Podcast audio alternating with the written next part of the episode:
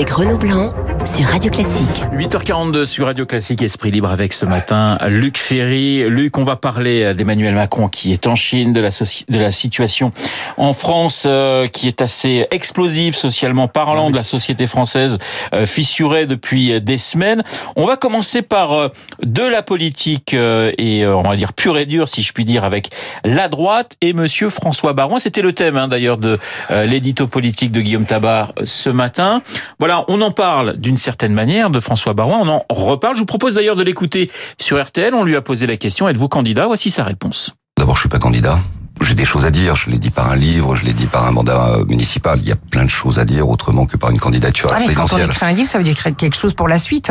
Aujourd'hui, vous dites non, je ne suis pas candidat. des lecteurs qui peuvent trouver un intérêt à l'histoire de la République et des témoignages des histoires. On verra bien. Voilà, on verra bien. Généralement en politique, quand on dit on verra bien, c'est qu'on a une idée derrière la tête. Euh, la droite qui se cherche son candidat pour 2022. François Barouin, vous dites bonne pioche je pense que c'est celui qui est poussé par euh, quasiment tous les leaders de la droite euh, républicaine aujourd'hui pour une raison assez simple, c'est que Valérie Pécresse et Xavier Bertrand ne sont pas dans le parti des LR. Faut quand même garder ça en tête. Donc ils peuvent pas être le candidat des LR. Ils peuvent pas être le candidat officiel. Donc euh, les LR doivent trouver un candidat à eux. Ils peuvent pas prendre un candidat qui a, qui a quitté le parti. Ouais, cela étant, si vous avez Barouin plus un candidat de droite à l'extérieur du parti, là ah, vous, de toute façon, dans, la, dans, la, dans la jambe. Ah, mais de toute façon, aucun d'entre eux n'a la moindre chance d'être élu faut, être clair sur le sujet. Euh, bon, j'ai pas de boule de cristal, mais enfin, je pense qu'il n'y en a pas besoin pour comprendre que aucun candidat aujourd'hui ne peut être élu en dehors des deux des deux têtes euh, de série que sont Marine Le Pen et, Emmanuel Macron. Je pense pour pas vous à deux ans et demi de la oh, présidentielle, c'est plié, complètement plié. Pour vous, c'est plié. Pas, oh, mais totalement. Et je pense pas du tout qu'il y ait. D'ailleurs, je prends les paris euh, très très volontiers. Euh, je pense pas qu'il y ait un événement du type mise en examen du candidat au plein milieu de la campagne électorale. Ce qui est arrivé à Fillon est quand même hallucinant, d'autant que deux ans et demi après, il est toujours pas jugé. Donc, euh, euh, je crois pas qu'on répète ce genre de, plaisanterie dans la campagne électorale qui vient. Donc, euh, voilà, sauf événement vraiment totalement inimaginable, du type, encore une fois, mise en examen d'un des candidats, je ne crois pas qu'un candidat de gauche ni un candidat de droite puisse être, puisse être gagnant à l'élection présidentielle pour une raison qui est évidente, c'est que on a remplacé le débat droite-gauche par un débat centre-extrême. Donc, ce débat centre-extrême, maintenant, il est vraiment installé et c'est lui qui va dominer le paysage politique. Je vois pas les LR euh, retrouver sous l'égide de, du nouveau président du parti, euh, euh, Jacob, Christian Jacob. Je les vois pas retrouver du le poil de la bête qui permet d'être élu. Non, je pense que c'est plié et que ce qui va se passer à droite comme à gauche, c'est très simple. Hein. La droite libérale, c'est-à-dire Juppé, Raffarin en tête, elle, elle, va clairement chez Macron. Donc ils le disent et il n'y a pas de raison de pas les croire. Ils y sont. La droite souverainiste, elle, elle ira peut-être chez Le Pen. Euh, la droite catholique, elle est, euh, qui est, elle, elle, représente quoi? Aujourd'hui politiquement Je veux dire, elle représente ce qu'on a vu aux européennes, c'est-à-dire 10-11%, quelque chose comme ça aujourd'hui. Donc euh, c'est plié pour la droite. Puis la gauche, c'est pareil. L'extrême gauche ira chez, chez, chez Mélenchon, qui dans les sondages fait des scores qui sont pas si effroyables que ça. Mais vous Il avez à 10-11%. Voilà. Et le Parti socialiste est à 3,5. C'est-à-dire que c'est inimaginable. On peut pas en deux ans et demi relever, euh, se relever d'une situation aussi aussi euh, catastrophique. D'autant que c'est c'est une lame de fond. Et donc le voilà le, le, grand risque évidemment c'est le scénario à l'italienne. Bon, mais euh, en tout cas le débat centre extrême il est il est en place. Alors on va parler d'Emmanuel Macron qui effectue un voyage de trois jours en Chine. Vous le savez, Luc, depuis quelques jours et encore ce matin dans la presse, on parle de cette interview, de cet échange entre Emmanuel Macron et l'hebdo Valeurs Actuelles. Voilà ce qu'en pense Daniel Cohn-Bendit. Il était sur France Inter ce matin. Si j'aurais su, j'aurais pas fait. Mais il l'a fait. Bon, il savait. Non, mais je dis pas qu'il est innocent. Je dis simplement, si vous me demandez, moi, je n'aurais pas euh, lancé ce débat dans Valeurs Actuelles. Qu'est-ce que vous vous dites, vous, Luc? C'est un bah, bon coup politique ou J'en parlais hier avec Danny Cohn-Bendit, qui était en effet euh, pas content de son président, notamment parce que Macron a utilisé le vocabulaire de la droite camembert, si je puis dire, euh, par opposition à la gauche caviar. Euh, c'est le vocabulaire anti-droit de l'homiste. Il parle des droits de l'homiste, il critique les droits de l'homiste. Alors vraiment, mais typiquement le vocabulaire de la droite de la droite. Bon, voilà. Donc ça, ça avait exaspéré Danny Cohn-Bendit. la stratégie de Macron, elle est évidemment très claire. Elle consiste consiste à, à, continuer à siphonner la, la droite euh, des deux côtés, c'est-à-dire la droite libérale avec euh, avec euh, la réforme de l'assurance chômage. Vous avez vu qu'elle met hors de lui Laurent Berger. Oui. et puis la droite souverainiste en allant à valeurs actuelles et en parlant d'immigration. Et puis de l'autre côté, il va il va nous faire de la verdure et donc pour essayer de siphonner un peu les voix des Verts. c'est c'est une stratégie qui est compréhensible, qui est très dangereuse parce que quand vous regardez ce qui est très très important très important si vous voulez comprendre les clés de la prochaine élection présidentielle, c'est le taux de report des voix France Insoumise sur Marine Le Pen au deuxième tour. C'est le point de très loin le plus important. 63% des électeurs de Mélenchon voteront pour Marine Le Pen au deuxième tour. Ben, quand vous voyez la réforme des, de l'assurance chômage, qui en soi, euh, on peut discuter, elle n'est pas forcément mauvaise, hein, c'est une réforme très très libérale. Donc euh, l'essentiel, c'est la dégressivité des, de, de la, la, euh, de, la, comment dire, de la prestations euh, fournies aux, chômeurs, donc la dégressivité de, euh, leur euh, de leurs prestations. Bah c'est quelque chose que la droite demande depuis toujours, mais c'est quelque chose qui exaspère absolument la gauche, y compris la CFDT.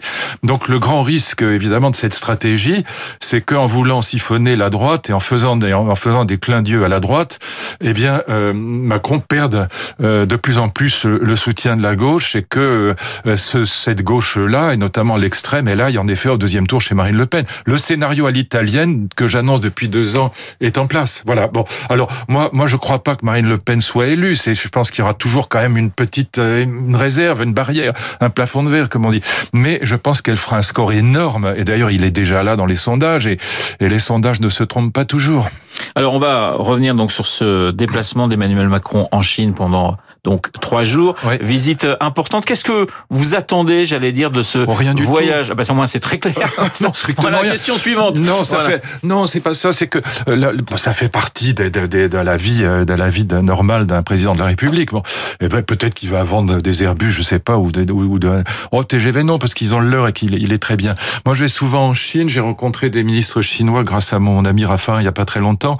J'ai pas mal d'amis chinois et en fait, ce qui se passe aujourd'hui en Chine, c'est c'est deux choses qui sont très importantes et qui font que voilà, dans cette affaire-là, la, la, France n'a à peu près aucun poids.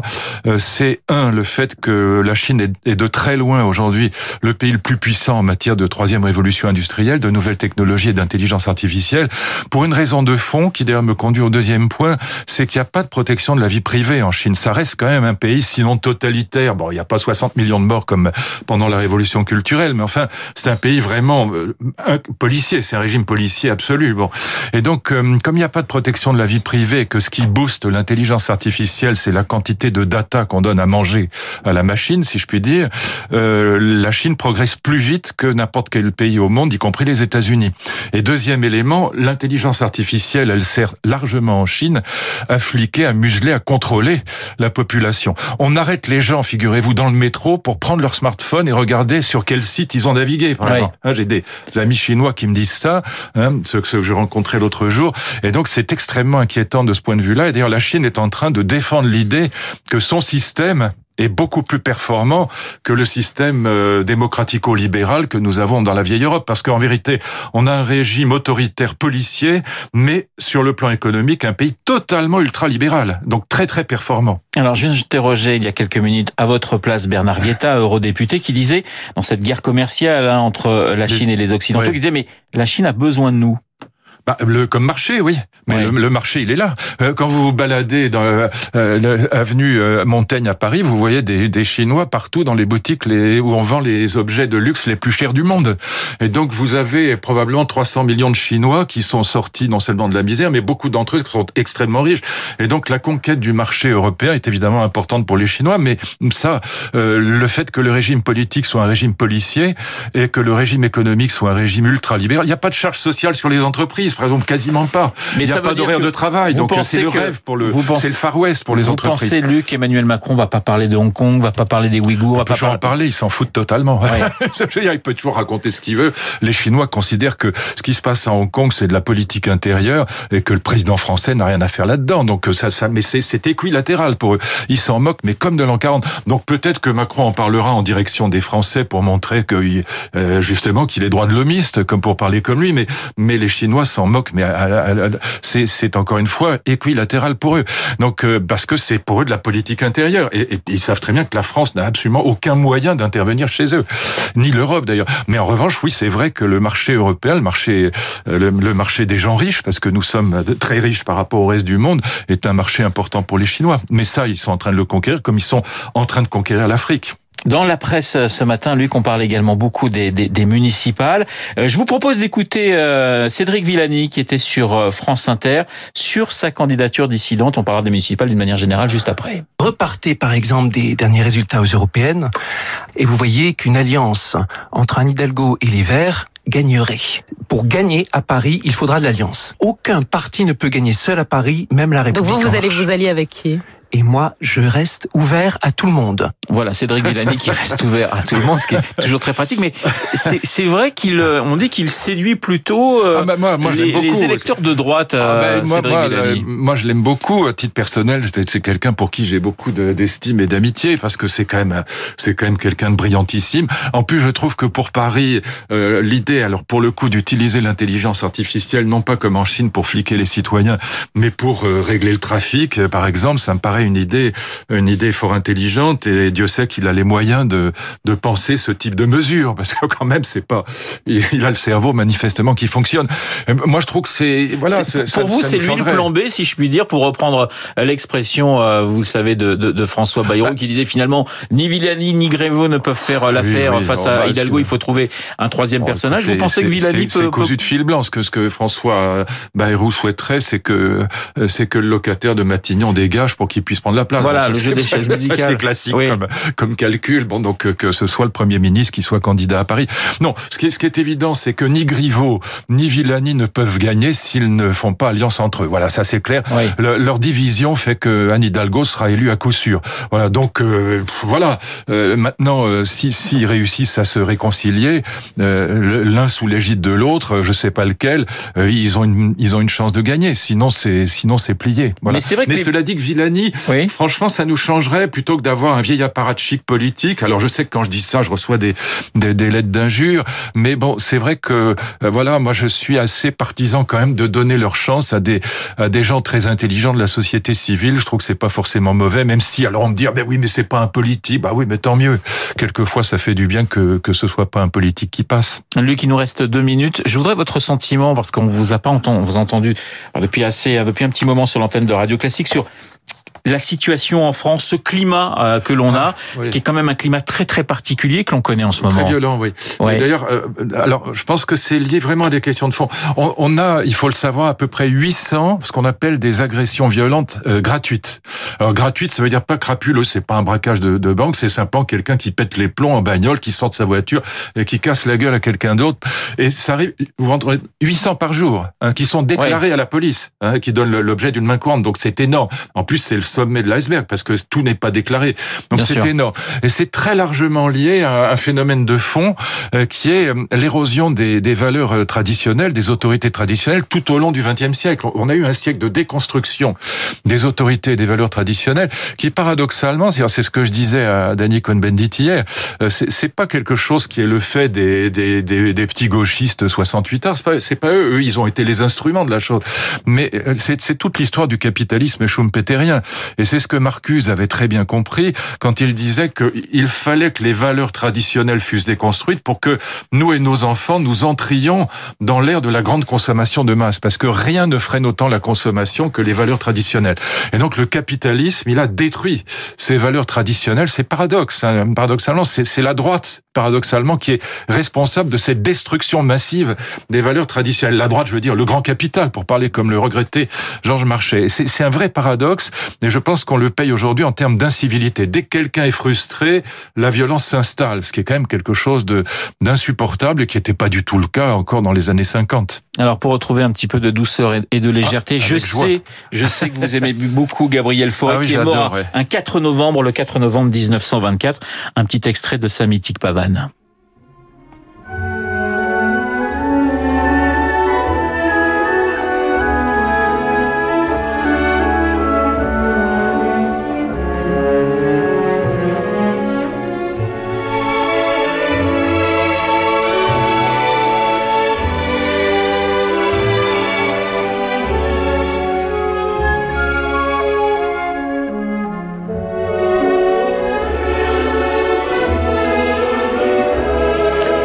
Tendresse toute particulière pour Gabriel ah, Écoutez les, petites pièces pour violoncelle, la sicilienne, ou Après un rêve, par exemple, vous avez une interprétation par Micha Maeski qui est absolument géniale.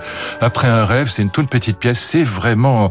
Euh, alors, les crétins pensent que c'est de la musique légère, pas du tout, parce que quand vous écoutez, euh, l'harmonie est très très sophistiquée, c'est pas du tout de la musique légère, c'est vraiment génial, mais c'est une musique française qui a été occultée par la tradition dodécaphonique et sérielle, par l'héritage de Schoenberg jusqu'à Boulez. C'est très dommage, on redécouvre, il faut redécouvrir ça, parce que c'est une merveille. Voilà, merci beaucoup Luc d'avoir été ce matin dans le studio de Radio Classique. Luc Ferry, il est 8h57. Dans un instant, l'essentiel de l'actualité avec Laurence Gontier.